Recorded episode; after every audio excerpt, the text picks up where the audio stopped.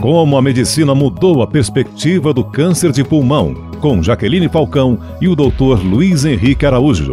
Apoio Angen, líder mundial em biotecnologia para a saúde. Doutora, a terapia-alvo ela pode substituir um tratamento padrão de câncer de pulmão ou esse paciente terá um tratamento que combine diversas abordagens? Essa é uma excelente pergunta, Jaqueline.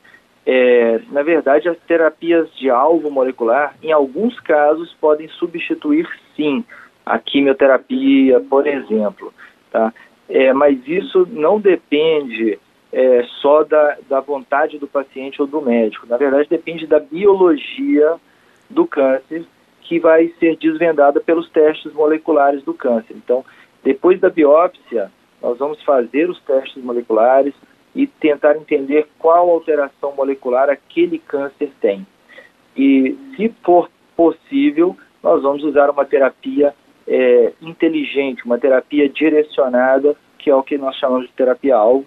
E, se possível, nós não vamos usar outros tratamentos, como imunoterapia, quimioterapia, e aí o paciente vai de fato ter uma terapia personalizada.